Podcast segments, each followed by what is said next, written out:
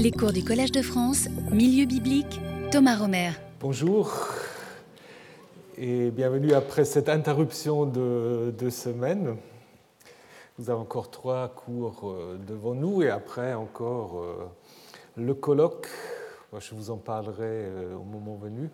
Et puis il y aura aussi encore un professeur invité qui parlera d'une lecture de la Bible à partir des théories sur le traumatisme. Mais je, vous en parlerai. Aujourd'hui, on fait des choses un peu plus euh, terre à terre.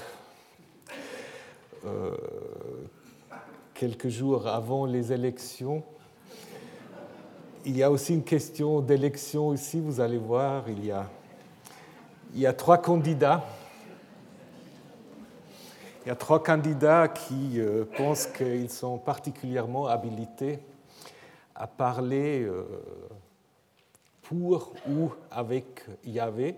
Donc c'est l'histoire de la contestation du rôle de Moïse par euh, Myriam et Aaron, donc qui en effet, comme nous allons le voir, d'une certaine manière représentent trois parties Bon, à l'époque, il n'y avait pas encore d'élection, donc c'est Yahvé tout seul qui décide comment les choses euh, se mettent en place.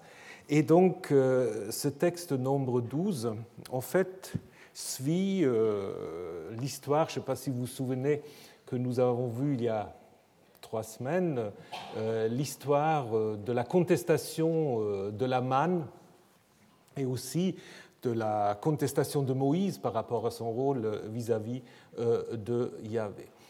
Donc, euh, Nombre 12 c'est également un récit de la mise en question euh, du rôle de Moïse, et c'est également un récit qui traite, comme Nombre 11, quoique de manière différente, euh, de la place de la prophétie.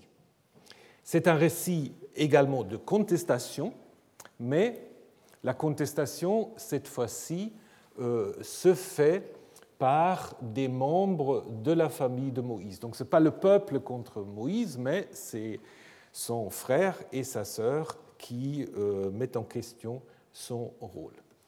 Alors tout d'un coup, en effet, on trouve Aaron, Aaron pardon, et Myriam, qui par contre n'étaient pas euh, mentionnés, qui étaient absents du récit précédent en nombre 11.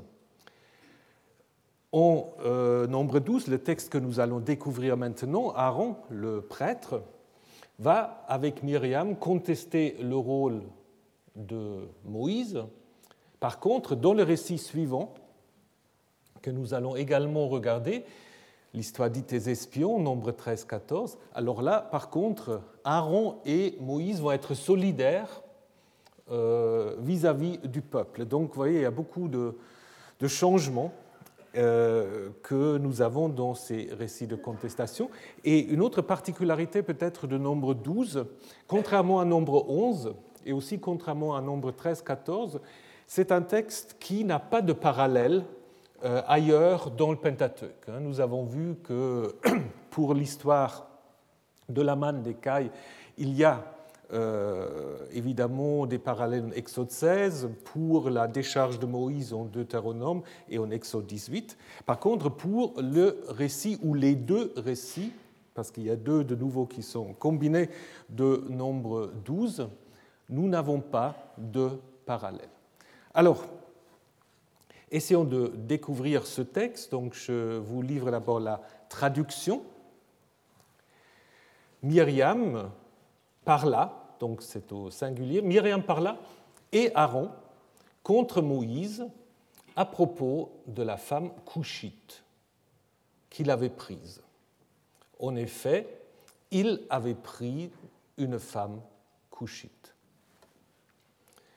Ils dirent, est-ce seulement à ou par, peut le traduire des deux manières, est seulement à Moïse ou par Moïse que Yahvé parle ne parle-t-il pas également à nous ou par nous? Et Yahvé écouta. Quant à l'homme Moïse, il était très humble, plus que tout humain sur la terre. C'est un peu étonnant. Soudain, Yahvé dit à Moïse, à Aaron et à Myriam, Sortez vous trois vers la tente de la rencontre. Et ils sortirent, eux trois. Yahvé descendu dans une colonne de nuée, il se tint à l'entrée de la tente et appela Aaron et Myriam, et ils sortirent tous deux. Il dit, alors là c'est un vers assez compliqué, écoutez donc mes paroles. Alors on peut traduire, s'il y a un prophète parmi vous, de Yahvé, c'est dans une vision que je me fais connaître à lui et dans un songe que je lui parle.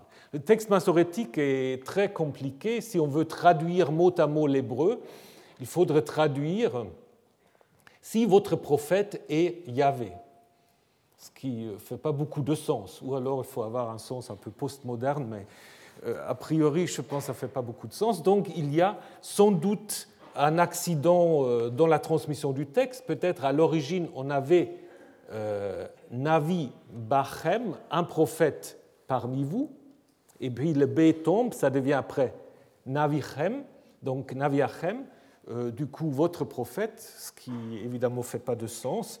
Et donc du coup, on peut imaginer qu'à l'origine, c'est votre, un prophète de vous. Hein.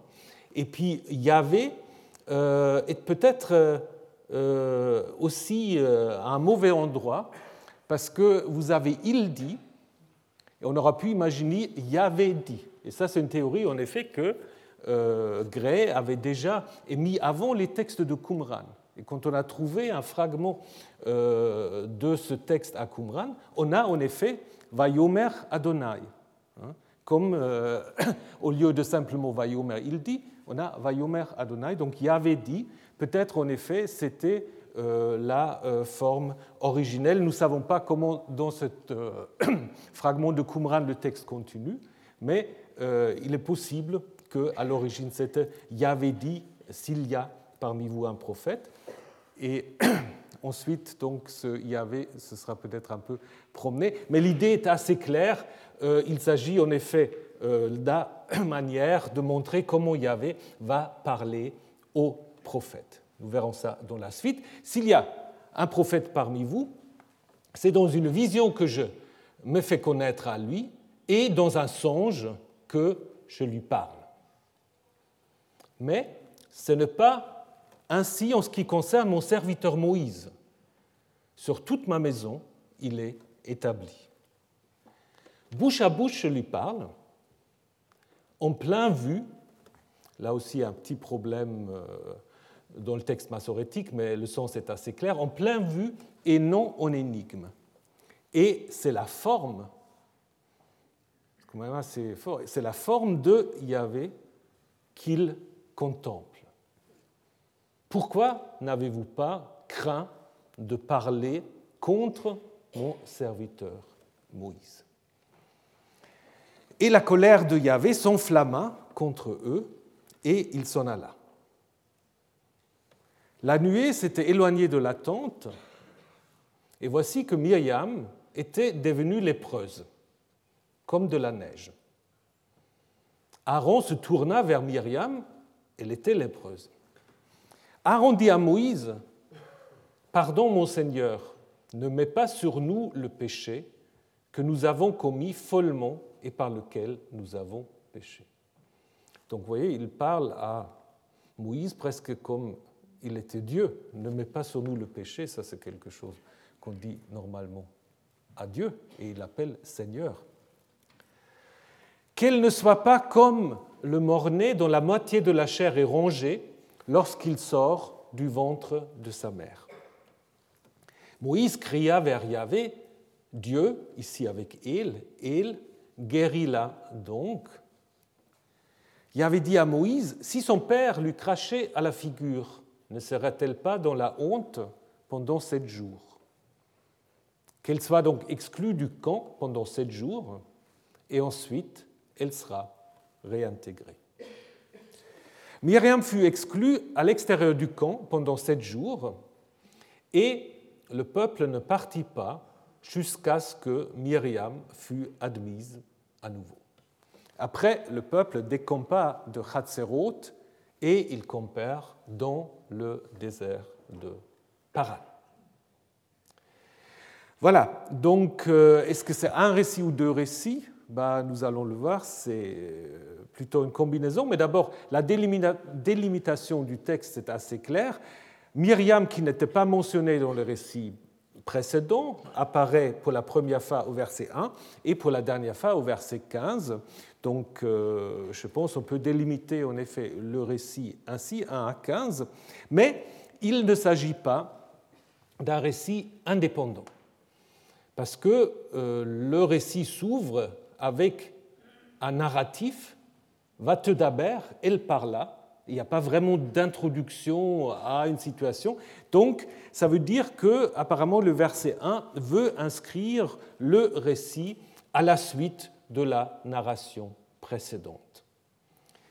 Le récit est encadré par deux notices d'itinéraire. Donc, si vous vous souvenez, à la fin du chapitre 11, on avait dit le peuple décampa euh, des tombeaux de la convoitise de Kivrot Hatzaava pour Hatzerot et ils se trouvèrent à Hatzerot. Et à la fin du chapitre 12, après, le peuple décampa de Hatzerot et il campèrent dans le désert de Paran. Avec le désert de Paran, on a un petit problème parce que, en fait, le peuple était déjà dans le désert de Paran à la fin du chapitre 10. Hein. À la fin du chapitre 10, les fils d'Israël partirent du désert du Sinaï et la nuée qui les accompagne s'arrêta dans le désert de Paran. Donc soit ils sont revenus au point de départ, ou alors euh, nous avons une sorte de reprise de Wiederaufnahme qui euh, suggère en fait que les récits du chapitre 11 et 12 sont en quelque sorte antérieurs à ce qui est arrivé au désert de Paran, mais ça montre aussi probablement que à l'origine, on passait directement du chapitre 10 ou chapitre 13-14 à l'histoire des espions, euh, dont nous allons parler la semaine prochaine, peut-être si on a le temps, un petit peu déjà aujourd'hui. Alors le désert de Paran, on ne sait pas très bien exactement où est-ce qu'on a imaginé ça. Euh, malheureusement, les anciens ne nous ont pas remis des cartes où ils ont marqué un peu où ils imaginaient euh, les choses. Donc, euh, Paran, apparemment, se trouve quelque part entre le Negev et l'Égypte, parce que dans l'histoire de l'expulsion de Hagar Ismaël, on apprend qu'Ismaël s'installe dans le désert de Paran et selon le récit, ça doit en effet se trouver euh, entre euh, le Negev et l'Égypte. Paran en un roi 11 et sur le chemin de Madian vers l'Égypte. Au nombre 13, le récit qui suit 12, Paran est le désert dans lequel se trouve l'oasis de Kadesh, Kadesh Barnea. Hein, et donc on peut à peu près quand même imaginer que le désert de Paran se trouve ici, donc là le Negev, le désert de Paran, et puis après on passe vers l'Égypte. Hein. On connaît aujourd'hui encore le nom de Jebel Faran, hein, qui peut-être garde le souvenir de ce nom. Donc la structure du récit, il suit en fait assez, assez étroitement la structure de ce tout premier récit que nous avons vu au nombre 11. Parce que si vous vous souvenez, au nombre 11, avant le grand récit, il y avait un tout petit récit en quelques versets qui simplement euh, donnait les éléments suivants, que le peuple se plaint, que Yahvé écoute et se met en colère, que le peuple ensuite on appelle à Moïse, Moïse qui intercède, et cette intercession porte de fruits, et à la fin, nous avons une sorte de notice étiologique. Si vous prenez nombre 12, c'est à peu près la même chose, avec évidemment des différences. Là, ce n'est pas le peuple, c'est Myriam et Aaron qui se plaignent. Yahvé écoute, se met en colère, punit.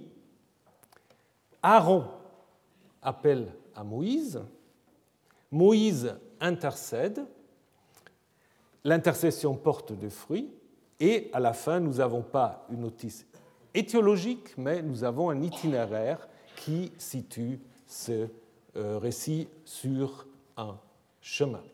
Donc apparemment, nombre 12, 1 à 16 est un peu construit suivant la, la, grille de lecture qui est donnée tout au début des récits de rébellion. Mais si vous observez attentivement ces parallèles, est-ce que vous, ou est-ce que vous constatez quelque chose? Bon, On n'a pas trop le temps, mais si vous regardez le chapitre 12, en fait, il n'y a rien dans les versets 3 à 8 qui correspond à ce schéma.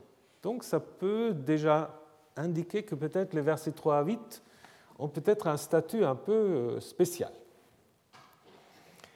Ce qu'on peut également faire, c'est s'intéresser aux mots-clés, donc euh, ce que Martin Buba va appeler les Leitworte, quels sont les mots-clés les plus importants. Dans la première partie, c'est clairement un mot très fréquent, la racine d'abar, parler, hein, qui euh, est accompagné de la préposition be, donc parler par ou parler contre ou à, et qui apparaît six fois. Et puis on a encore les deux varim Adonai, les paroles de Yahvé. Donc ça fait sept fois dans ce récit la racine d'Abar. Donc ça, c'est certainement pas par hasard non plus. Mais ça s'arrête de nouveau au verset 8.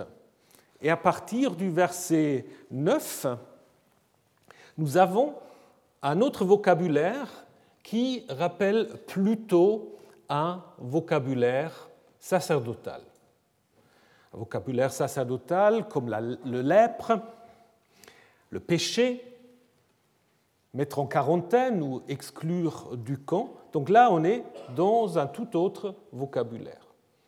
Donc ça indique quelque chose déjà que nous avons en effet là deux, deux parties dans, ce récit. Et ces deux parties, on le voit aussi quand on regarde un peu la structure du récit. En fait, euh, nous avons en effet au verset 1 une critique dont l'auteur principal est bien Myriam, parce qu'il est dit Myriam parla et Aaron, peut-être quelqu'un a rajouté après et Aaron, hein, peut-être c'était Myriam qui parle contre la femme couchite. Pourquoi elle parle contre la femme couchite On verra. Et en fait, pour cela, elle est ensuite elle seule sanctionnée, parce qu'Aaron n'est pas sanctionné, elle est elle seule sanctionnée, et elle devient blanche comme la neige. Elle a une infection, euh, ce n'est pas la lèpre qu'on la connaît aujourd'hui, mais elle a un problème de peau. Elle devient donc impure, et c'est Aaron qui doit intercéder euh, pour elle auprès de Moïse. Donc là, à la limite, on pourra passer directement du verset 1 au verset 9 et suivant. Et puis, à l'intérieur de ce récit-là, on a un autre récit qui est celle de la question vers ou à qui Yahvé parle, prophète, prêtre et Moïse. Et donc là, c'est en fait un récit qui distingue Moïse des prophètes et des prêtres. Donc ça veut dire en fait que nous avons probablement là deux thèmes et deux traditions combinées.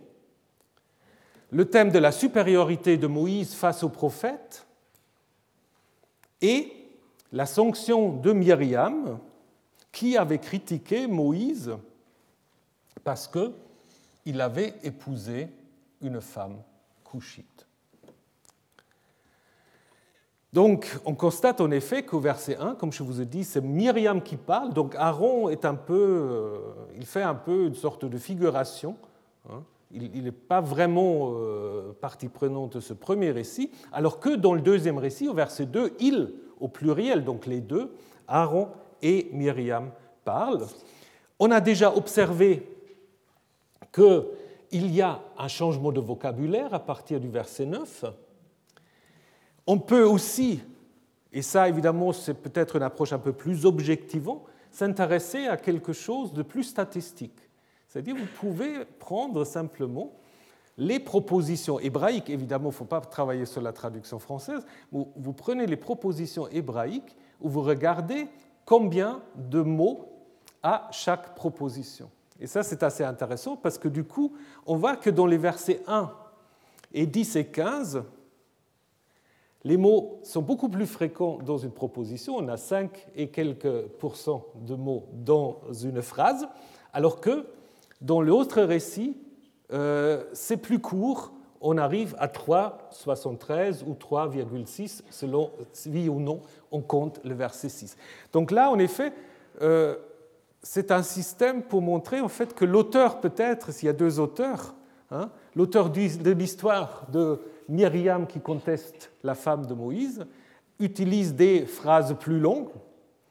C'est lui qui parle de la contestation du statut spécial de Moïse, utilise des phrases plus courtes. Donc là, c'est quelque chose qui euh, est un peu objectivable et euh, qui peut en effet s'ajouter à d'autres observations euh, diachroniques. Donc, il me semble assez clair que nous avons affaire en fait à deux versions, deux strates différents la critique de mariage par Myriam, qui commence au 1 et est repris dans la suite, 10 à 15, et puis le deuxième récit, où Yahvé, par un long discours, explique le statut privilégié de Moïse par rapport au prophète.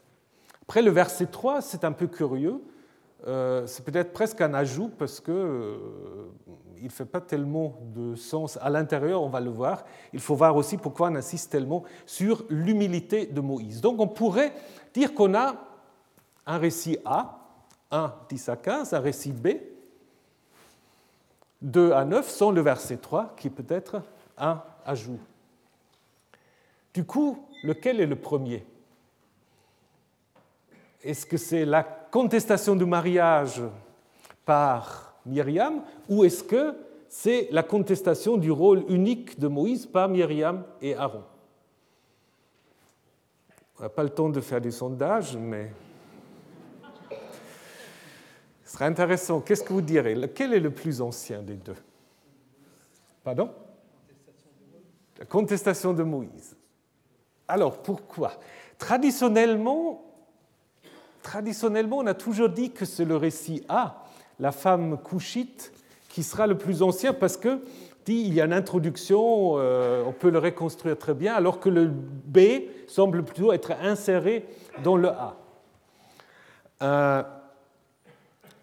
c'est vrai, mais en même temps, le A n'est pas non plus un récit totalement indépendant parce qu'il manque l'intervention de Yahvé. Donc vous avez besoin des deux d'une certaine manière. Et moi, je voudrais plutôt plaider, en effet, comme disait monsieur, pour que ce soit B, donc la contestation euh, de Moïse par Myriam et Aaron, qui est le récit premier. Et pourquoi? Ben, C'est très simple. Parce qu'il répond d'une certaine manière à une idée qui était proposée au chapitre 11. Vous vous souvenez du chapitre 11 Qu'est-ce qu'il y avait au chapitre 11 Au chapitre 11, Moïse avait dit que tout le peuple soit un peuple de prophètes. Hein? Et qu'en fait, finalement, il n'y avait pas de différence entre Moïse et les prophètes parce qu'il y avait euh, en fait une partie de l'esprit de Moïse qui était donnée aux 70 anciens, qui avaient tout prophétisé. Et donc, il y avait une sorte de démocratisation de la prophétie. Et le statut euh, spécifique de Moïse n'était pas du tout euh, souligné. Donc on avait l'impression que tout le monde peut être prophète et qu'il n'y a pas de différence entre Moïse et les prophètes. Tout le monde peut, en effet, euh, c'est très protestant, tout le monde est en fait directement en phase avec l'Éternel et peut donc recevoir ces, oracles. Et on a l'impression que l'auteur des versets 2 à 9 n'était pas très content avec cette idée-là il s'est dit, bah, il faut quand même clarifier un tout petit peu les choses. Et donc c'est pour cela, on peut très bien imaginer qu'après, et vous voyez comment ça nous apprend aussi quelque chose sur le livre des nombres. C'est comme, c'est comme une réécriture constante. C'est vraiment le début euh, de l'idée euh, judaïque sur ce que c'est l'écriture et ce qui est la réinterprétation constante. Donc, je pense le chapitre 11 est plus ancien que le chapitre 12. Et au moment où le chapitre 11 était déjà intégré dans ce rouleau qui devient plus en plus le livre des nombres, il y a un groupe qui s'est dit non, ça ne va pas. Mais en même temps, on n'a pas supprimé le chapitre 11. On l'a laissé.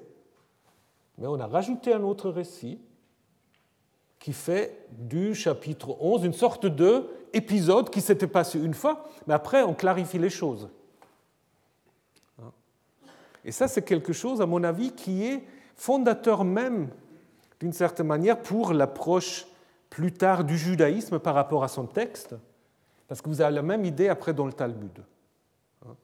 Talmud, vous savez aussi, il n'y a pas de cohérence d'une certaine manière. Il y a des rabbins qui disent ça, il y a d'autres rabbins qui disent juste le contraire, en se basant sur la vie euh, précédente.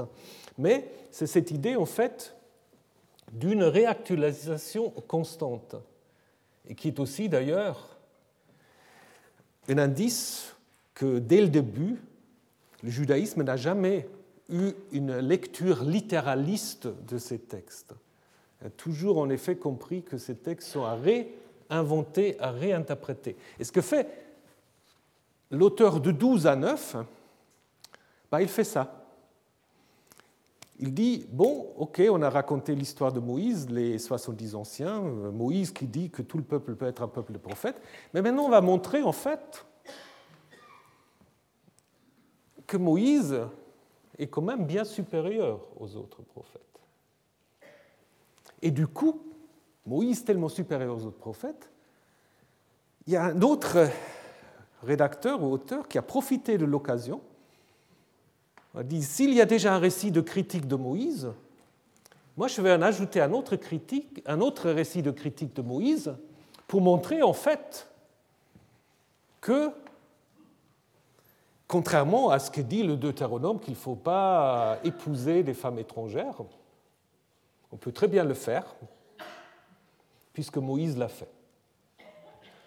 Donc nous allons voir en fait comment, sur ce premier récit, un deuxième récit qui légitime en fait ce qu'on va appeler le mariage mixte, qui n'est peut-être pas l'expression la plus, la plus heureuse, mais bon, euh, on appelle ça comme ça, et peut-être donc du coup encore l'ajout du verset 3. Donc on peut avoir un schéma comme ça, donc une sorte de reprise de Fortschreibung correctif du thème de la prophétie, sur lequel est venu se greffer par un encadrement le thème du mariage de Moïse. Et ensuite, on a encore, et nous allons voir pourquoi, ajouté le verset 3. Alors, vous pouvez avoir d'autres avis, c'est euh, une hypothèse. Alors, si on suit cette hypothèse, on peut avoir quelques idées sur le contexte socio-historique de ces deux, de ces deux étapes de réécriture.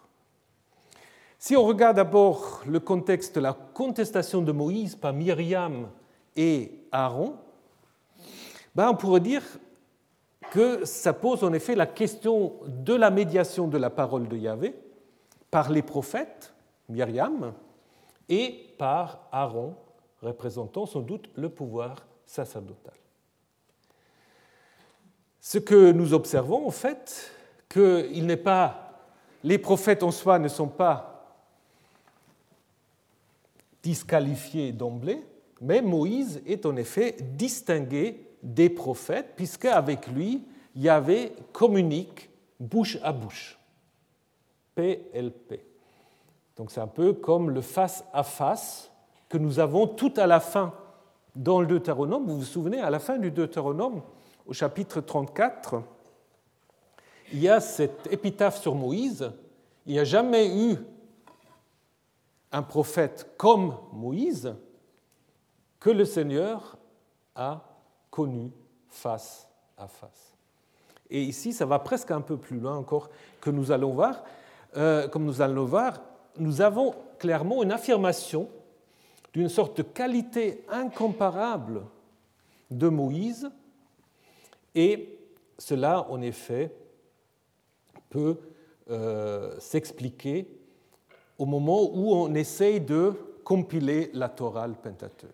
Donc, ça peut être ceux qu'on peut appeler les rédacteurs du Pentateuque. C'est ceux qui, compilent le Pentateuque et qui veulent en effet montrer que l'accès privilégié à la parole ou à la volonté divine, c'est Moïse, c'est-à-dire c'est la loi, d'une certaine manière. Et on a intégré aussi Aaron, bien que c'est quand même surtout le prophétisme qui est visé ici, mais on a rajouté Aaron pour dire aussi que Moïse ne dépasse pas simplement les prophètes, mais aussi le pouvoir sacerdotal. Hein. Parce que, souvenez-vous, dans Lévitique, c'est Moïse en fait qui va consacrer les premiers prêtres. Hein. Et bon, on, a, on l'a vu quand on a travaillé sur le livre de l'Exode qu'il y a quelques textes où on essaie un peu de pousser le rôle de Aaron, mais dans l'ensemble, quand même, Aaron, tout en étant le frère aîné de Moïse, reste quand même euh, inférieur à Moïse. Donc, je pense que ce renforcement du rôle de Moïse se fait au milieu du IVe siècle, au moment où on commence à fabriquer le Pentateuque. Ça ne veut pas encore dire le Pentateuque tel que nous l'avons aujourd'hui, mais le concept d'un Pentateuque qui commence avec la création du monde et qui va jusqu'à la mort de Moïse. D'ailleurs, on observe aussi dans les textes de l'époque perse, ou encore plus récents, des conflits euh, avec des milieux prophétiques. Ainsi, dans le euh, livre de Néhémie, qui est construit comme une sorte de mémoire de Néhémie, et Estras Néhémie ont en effet une position assez dure par rapport à la loi, etc. Nous, allons le voir par rapport aussi au mariage mixte, où en effet Néhémie dit Souviens-toi, mon Dieu, de Tobia, de Sanballat, donc ça c'est ses ennemis euh, donc dans le nord et à l'est, mais aussi de Noadia, la prophétesse, et des autres prophètes qui cherchaient à me faire peur. Donc qu'est-ce que ça nous indique? Ça nous indique quand même qu'il y avait apparemment quand même un milieu prophétique assez important et apparemment un milieu qui est mené par une femme, parce que c'est la seule qui est mentionnée de nom, hein, Noadia et les autres prophètes. Donc il ne faut peut-être pas imaginer les prophètes comme entièrement masculins, hein, donc il y a aussi des prophétesses, et qui apparemment sont en opposition à la politique de Néhémie. Et nous avons un texte aussi très curieux dans, euh, la, deuxième partie, ou dans Deutéro-Zacharie ou Trito-Zacharie, euh, donc texte certainement de l'époque hellénistique, où il y a là aussi une critique assez virulente des prophètes, qui va beaucoup plus loin de ce que nous avons dans le Deutéronome, où il y a un oracle divin, oracle de Yahvé Tsevaot, qui dit J'expulserai du pays les prophètes même si quelqu'un prophétise au nom de Yahvé, ses parents doivent en fait le dénoncer. En ce jour-là, chaque prophète rougira de sa vision pendant qu'il prophétisera. Donc là, il y a vraiment l'idée que euh, les prophètes deviennent illégitimes et donc du coup, en fait, le seul accès à la parole divine, c'est en effet la Torah, la loi. Donc si les milieux producteurs des livres d'Estras Néhémie et peut-être aussi euh, celui qui écrit Zacharie 13 sont à mettre en relation avec des milieux proches de la Torah, on peut voir aussi en nombre 12 euh, le reflet d'une opposition prophétique à faire de la loi l'unique moyen d'accès à la volonté divine. Donc euh, le conflit que nous avons en Néhémie et en Zacharie, il commence peut-être déjà en nombre 12. En effet, ce conflit va se terminer au 4e, 3e siècle par la, victoire en fait, du milieu proto-rabbinique qui va transformer la prophétie vivante en prophétie du livre. Parce qu'après, dans le judaïsme, le vrai prophète, c'est le prophète mort, c'est-à-dire c'est le prophète dont nous avons le livre. Hein. Après, dans le Talmud, vous avez cette idée que, à l'époque perse, la prophétie s'est arrêtée et l'esprit de Yahvé a été transféré sur les sages et sur les scribes, c'est-à-dire sur ceux qui euh, gardent et transmettent le livre. Alors, quel pourrait être le contexte socio-historique du deuxième récit de la critique de la femme couchite? Alors là, ça fait penser d'emblée à tous ces débats autour de ce qu'on appelle les mariages mixtes, euh, un thème important dans le livre d'Estras Néhémie, mais aussi déjà dans le Deutéronome. Et évidemment, nous allons le voir un peu plus en détail, la mention de la femme couchite ça fait penser à quoi? Ça fait penser à l'Éthiopie, et je vais vous le montrer plus précisément peut-être à la diaspora juive d'Éléphantine. On y reprendra ça dans un petit moment. Ce qui est clair que l'auteur de ce texte s'inspire du langage sacerdotal, il connaît donc les textes de l'Exode, du Lévitique, et va les utiliser en fait pour montrer que le pouvoir sacerdotal doit aussi se soumettre à Moïse. Et donc là, on a plutôt, via Moïse, la légitimation d'un milieu euh, beaucoup plus ouvert par rapport à ces mariages mixtes. Et ça, évidemment, ça fait penser à un texte dont nous avons parlé l'année dernière, à l'histoire de Joseph, hein, puisque Joseph aussi pratique les mariages mixtes. Donc c'est une idéologie similaire à celle du roman de Joseph. Bon, maintenant voyons un peu quelques détails de ce texte, en commençant par Myriam. Myriam est la femme couchite. Donc Myriam, on ne sait pas trop de choses sur Myriam. D'abord, que signifie son nom? Quelques rabbins mal intentionnés ont pris la racine marar, être amer. on dit Myriam, c'est la mère. C'est elle qui voilà, qui n'est pas contente. Ce qui n'est probablement pas très logique. Autre possibilité, une racine mara avec aleph, être gras. Donc ce sera la grâce ou la grassouillette. Bon, c'est possible, hein, parce que les. Comment dire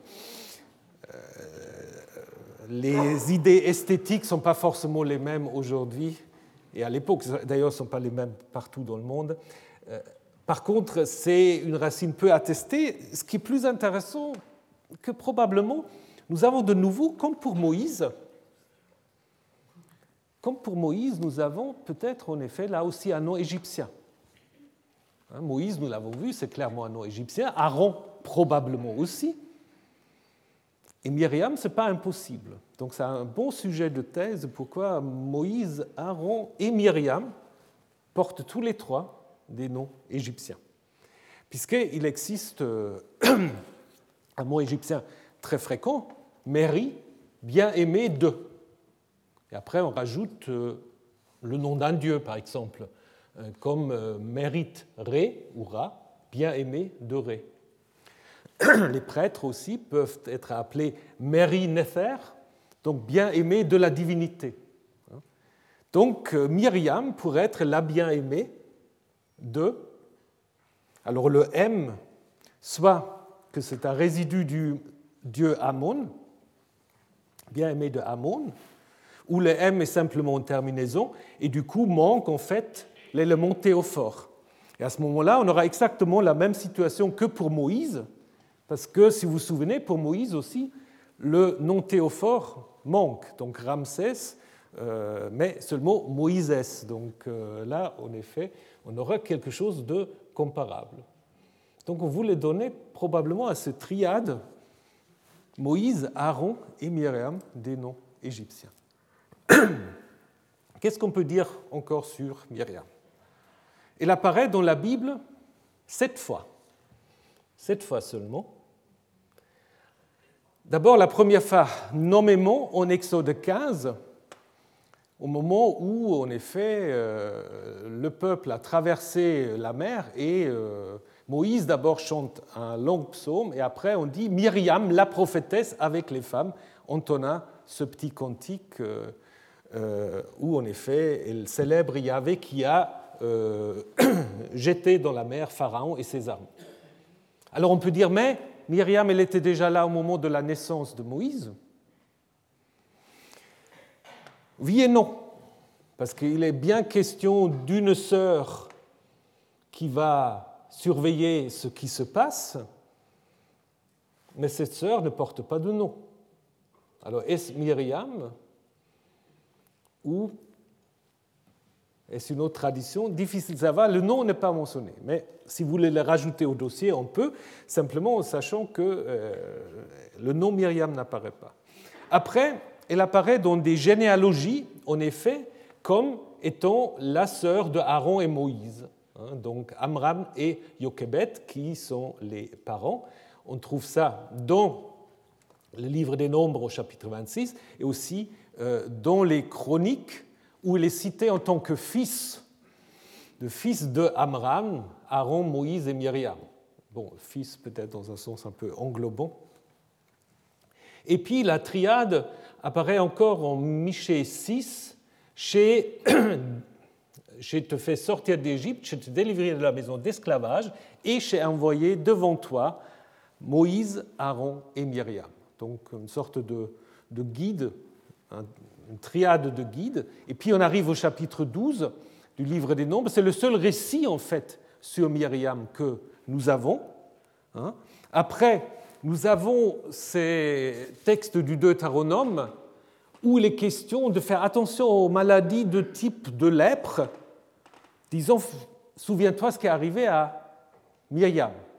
Alors là, c'est intéressant aussi, est-ce que c'est un texte qui résume nombre 12 ou, pour aussi réfléchir dans l'autre sens, est-ce que c'est cette courte notice-là qui a inspiré l'auteur d'expliquer de manière narrative le lien entre Myriam et la lèpre. Il y avait un souvenir de, de, cette prophétesse qui avait la lèpre, et puis après, on a utilisé cela au nombre 12. Donc, euh, difficile euh, de savoir. Et dernière mention de Myriam, c'est au chapitre 20 des Nombres, où en effet, on raconte la mort de Myriam à Kadesh, où le peuple, en fait, va déjà arriver au chapitre 13, qui viendra après ce récit. C'est là que mourut Myriam et qu'elle fut enterrée. Donc, comme Moïse et Aaron, Myriam va également mourir en dehors du pays, hein, et c'est en effet avec Aaron qui meurt un peu plus tard, les deux précèdent Moïse, mais les trois, en fait, partagent un peu le même euh, destin. Donc, si vous voulez, avec ça, faire une biographie de Myriam, c'est difficile. Hein, c'est très difficile. Après, on peut toujours inventer beaucoup de choses. Mais le récit biblique ne dit pas beaucoup de choses. C'est souvent des textes plutôt récents peut-être à l'exception d'Exode 15, mais en même temps, est-ce qu'on aura inventé une Myriam simplement à la fin? C'est difficile de savoir. Il me semble quand même que derrière cette figure peut se cacher une tradition plus ancienne sur une prophétesse euh, en lien avec Moïse.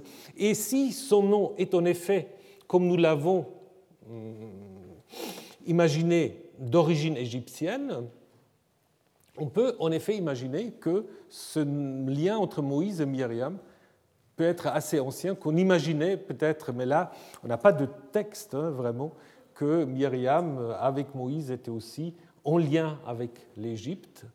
Il faut aussi nous dire que, malheureusement, il y avait certainement des récits qui circulaient, mais que les auteurs, les rédacteurs n'ont pas forcément tous intégrés. Il ne faut pas imaginer que ce que nous avons dans le Pentateuque étaient les seuls récits qui circulaient. Je vais vous donner après un petit exemple. Euh, il y avait certainement beaucoup plus de choses. Et tout ce qui concerne les femmes, on n'a peut-être pas trop, comment dire, euh, insisté sur ces traditions-là. Peut-être en effet, il y avait une tradition beaucoup plus forte, ce Myriam, mais qui, voilà, que nous avons du mal à, à reconstituer. Donc, euh, je vous ai montré ce texte de Néhémie, où apparemment cette Noadia, quand même la chef de tout un groupe de, prophètes. Alors Myriam avait peut-être un rôle comparable. Voilà, je ne sais pas, peut-être euh, on trouvera encore des éléments, mais au niveau biblique, ça reste assez, assez euh, limité.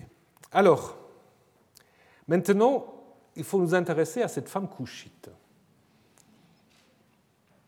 Donc, Moïse est apparemment le mari de deux femmes.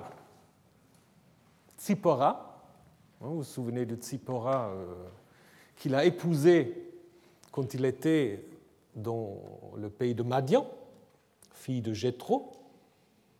Et maintenant, on apprend au chapitre 12 du livre des Nombres qu'il avait épousé une femme couchite. Alors, qui est cette femme couchite? Elle ne porte pas de nom. Et c'est pour cela qu'il y a eu depuis les rabbins jusqu'à récemment ou jusqu'à aujourd'hui, des gens qui pensent en fait que c'est les mêmes, que Tzipora soit la femme couchite. Ce qui pose beaucoup de problèmes. Alors, il y a un argument qu'on amène, c'est ce texte du livre de Habakkuk. Dans le livre de Habakkuk, on dit J'ai vu les tentes de Kushan réduites à néant, les rideaux du pays de Madian sont déchirés, bouleversés. Donc du coup, on a dit, en fait, qu'il ne faut pas imaginer Kushite Éthiopie, il faut imaginer une tribu, pardon, une tribu de Kushan qui devrait faire partir des Madianites. Hein? Donc euh, le problème étant qu'une telle tribu n'est pas attestée ailleurs. Donc c'est le seul texte. Parfois on a cité des inscriptionnaires assyriens qui parlent d'un pays de Koussou ou de Koussi. J'ai pris mes renseignements auprès de mes collègues assyriologues qui m'ont dit bah, c'est le pays de Couche, ce n'est pas une tribu euh, obscure euh, ailleurs. Donc, du coup, ça ne peut pas être un argument. Donc, du coup, ça devient très difficile d'identifier Tsipora à cette femme couchite. Le Targum, en désespoir de cause, fait tout autre chose. En fait, il traduit pas vraiment. Il dit, au lieu couchite, il dit la belle femme, et il traduit Myriam se plaigna de Moïse car il avait délaisser sa belle femme, ce qui ne correspond pas du tout au texte biblique. Donc en fait, euh, il lui reproche de ne pas coucher avec sa femme parce qu'il est trop occupé à régler les affaires du peuple. Bon, c'est sympathique, mais euh, ça n'a pas, à mon avis, euh, ça n'a pas de fondement dans, dans le récit. Hein. Donc je pense en effet, il faut plutôt penser qu'il s'agit d'un mariage récent. D'ailleurs, il est bien dit, elle critiqua Moïse à cause de la femme couchite qu'il avait prise. Et c'est plutôt, en effet, tel que c'est formulé, ça fait penser à un mariage récent. D'autant plus que si vous lisez chapitre 18 du livre de l'Exode, il est aussi question d'une sorte de, de renvoi de Tzipora par Moïse, qui n'est pas très clair non plus. Est-ce que Moïse aura divorcé de Tzipora Pas très clair, mais peu importe, ici, à mon avis, on ne peut pas, si on veut respecter le texte, interpréter autrement qu'il s'agit en effet d'un autre mariage, d'un mariage avec une femme couchite. Et cette femme couchite, elle va clairement venir de, de couche de la Nubie ou de l'Éthiopie. C'est en effet euh, l'idée unanime de tous les textes bibliques euh, et aussi des textes grecs de la Septante qui parlent de couche. Hein. donc il s'agit bien de l'Éthiopie ou de la Nubie. Euh, si on prend un texte comme Jérémie 13, un couchite peut-il changer sa peau? Un léopard ses taches Donc là, ce texte sous-entend évidemment que les couchites soient noirs comme les taches euh, du léopard. Donc Moïse a épousé une femme noire. C'est donc un mariage mixte, un mariage récent. Et qu'est-ce qu'il se trouve derrière? Bah, Si vous regardez la carte, je pense qu'il n'y a qu'une seule explication. Le contexte, c'est la, c'est la communauté judéenne installée dans l'île d'Éléphantine, qui est justement en face du pays de Couche. Et donc il est tout à fait normal d'imaginer que ces gens-là, évidemment, prenaient des femmes euh, qui n'étaient pas trop éloignées de là où ils se trouvaient. Euh, d'ailleurs, euh, ce texte Sophonie fait sans doute aussi allusion à cette diaspora d'Éléphantine. Donc, je pense que derrière ce texte, il y a une allusion au fait que ces Judéens de les habitants d'Éléphantine avaient ou s'étaient mariés avec des Couchites. Et c'est légitime d'une certaine manière ici par Moïse lui-même, dont on raconte qu'il avait épousé une femme couchite. Et pourquoi on raconte ça? Si vous prenez que le récit biblique, il n'y a, aucune, il a aucune explication. Où est-ce qu'il a rencontré? Pour Tsipora, on nous raconte, il est à côté du puits, elle arrive, etc. Donc on a magnifique histoire de, de rencontre. Et pour la femme couchite, on n'a pas grand-chose.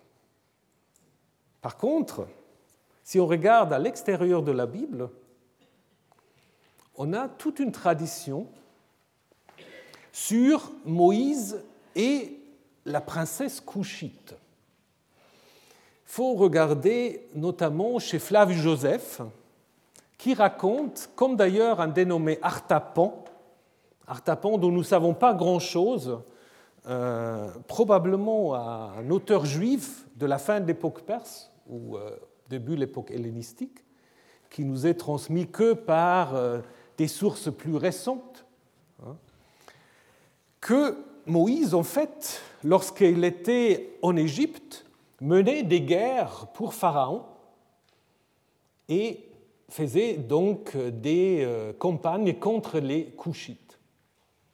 Mais après, quand il arriva dans le pays de Couche, comme c'est un homme magnifique, euh, bon, il apprenait aux Couchites toute la civilisation, toute la culture, et surtout trouvait une magnifique princesse avec laquelle il se mariait, et il devenait même prince de Couche, d'une certaine manière. Ça, c'est une histoire qu'on trouve chez Flavio Joseph. Artapan raconte les campagnes de Moïse, mais omet l'histoire de, mariage, mais c'est peut-être pas Artapan, c'est probablement plutôt euh, le chrétien Alexandre Polyhistor qui reprend euh, Artapan, mais qui le censure probablement aussi. Donc, je pense que derrière Nombre 12, c'est un de ces textes où nous voyons qu'on racontait d'autres choses encore sur Moïse que les rédacteurs bibliques ne voulaient pas trop intégrer. Seule concession qu'ils faisaient, c'est le verset 1 du chapitre 12 du livre des Nombres. Et d'où vient cette idée qu'on trouve après chez Flavius et chez ailleurs, l'idée de la femme éthiopienne? Donc ça peut à la fois, comme je vous ai dit, refléter une situation tout à fait concrète de la diaspora euh, à Éléphantine, mais il y a peut-être aussi une sorte de euh, souvenir du fait que les pharaons, souvent ont pris des épouses éthiopiennes pour symboliser leur domination sur le pays de Couche.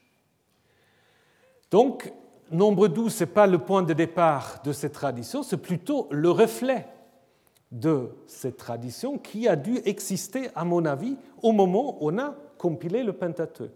Donc vous voyez, au moment où on a compilé le Pentateuque, il y avait des histoires beaucoup plus, bien d'autres que ceux qui finalement ont fait leur entrée dans la Torah. Et au Moyen Âge, c'était un thème très très euh, populaire dans le judaïsme, bien que les rabbins n'ont pas toujours euh, apprécié parce que c'est très romantique. Voilà.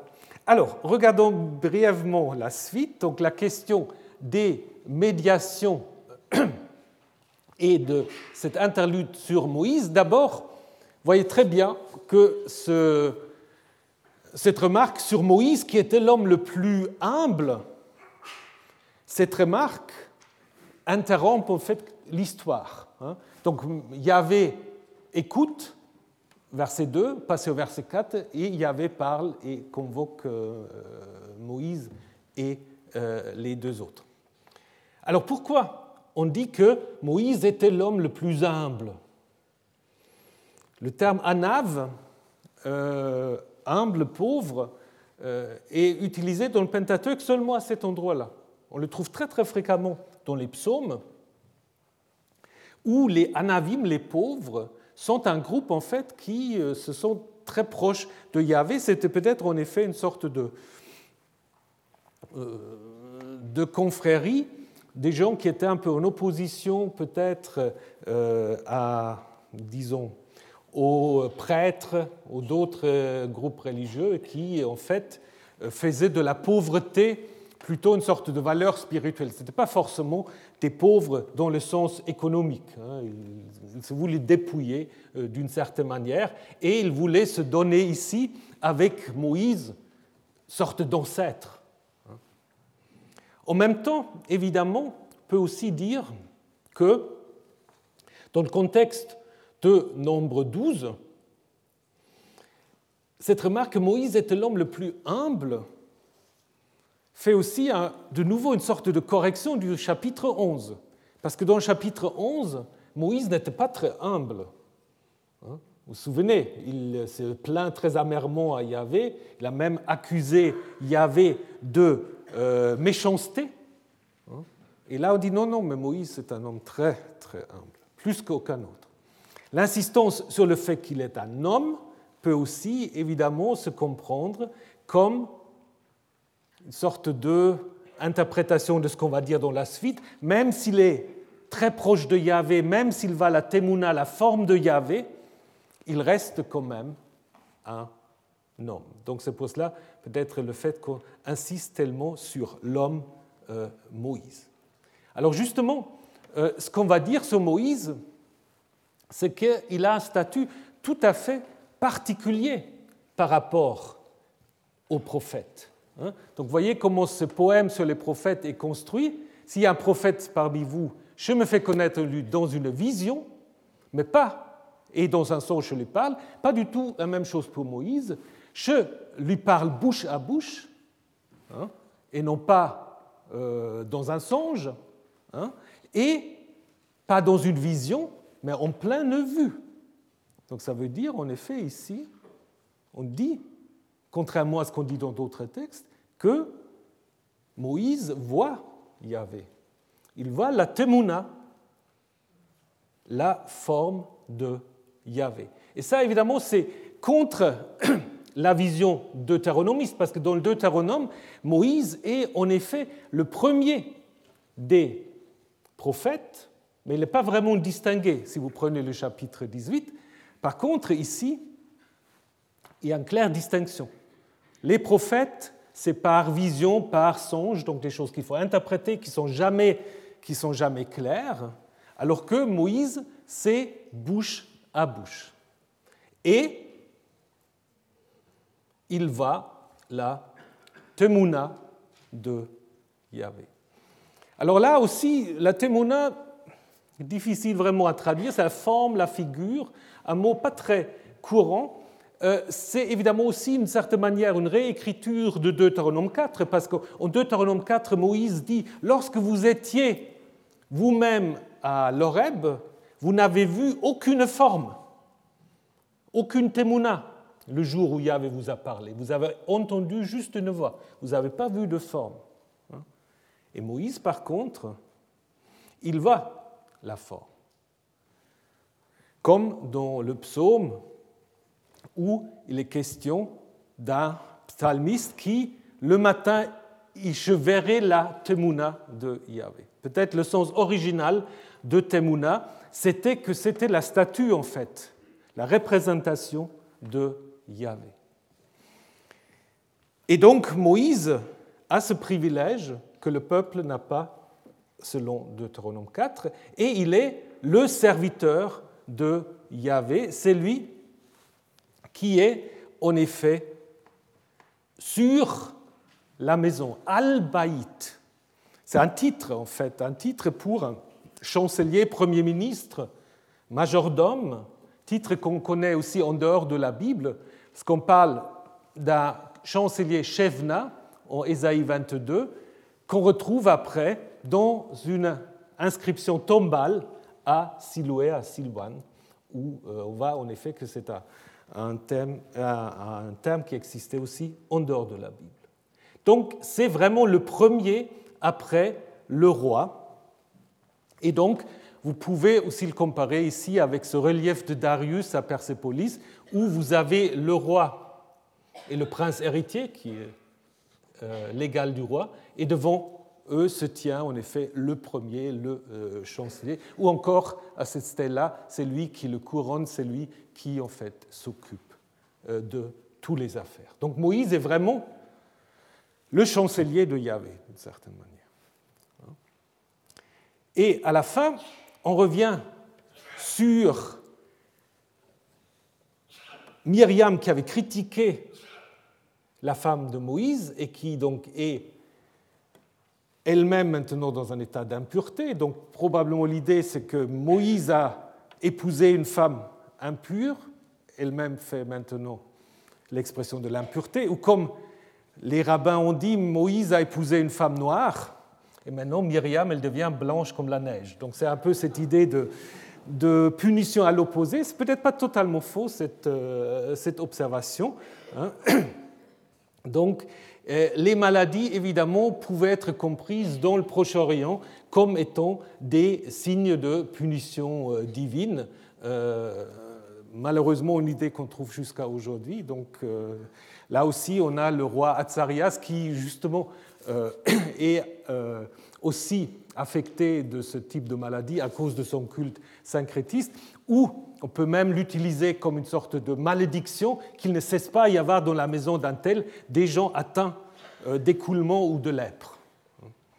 Et ce qui est très intéressant maintenant, si on regarde la suite, c'est que ce que fait euh, Aaron, c'est vraiment euh, le constat que fait le prêtre. Donc on se tourne, on observe et on constate telle personne a le lèpre. Donc le parallèle le plus proche, c'est dans le livre des chroniques. Donc vous voyez, on est vraiment déjà dans la littérature euh, tardive.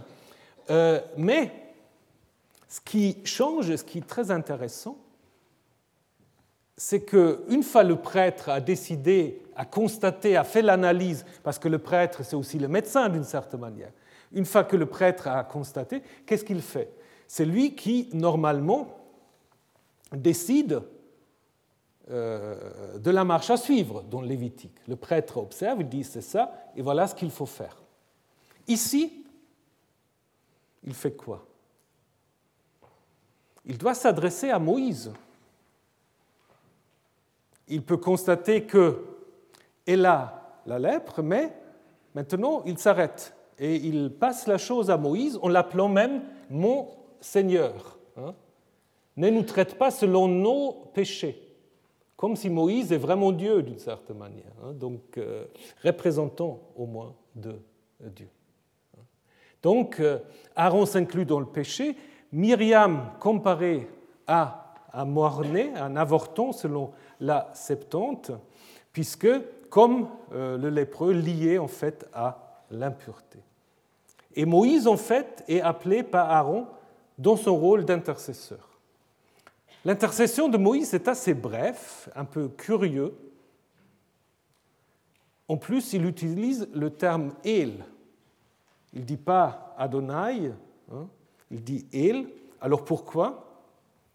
D'abord peut-être parce que ça fait une belle allitération, El na refanala, donc El donc guérit, donc elle.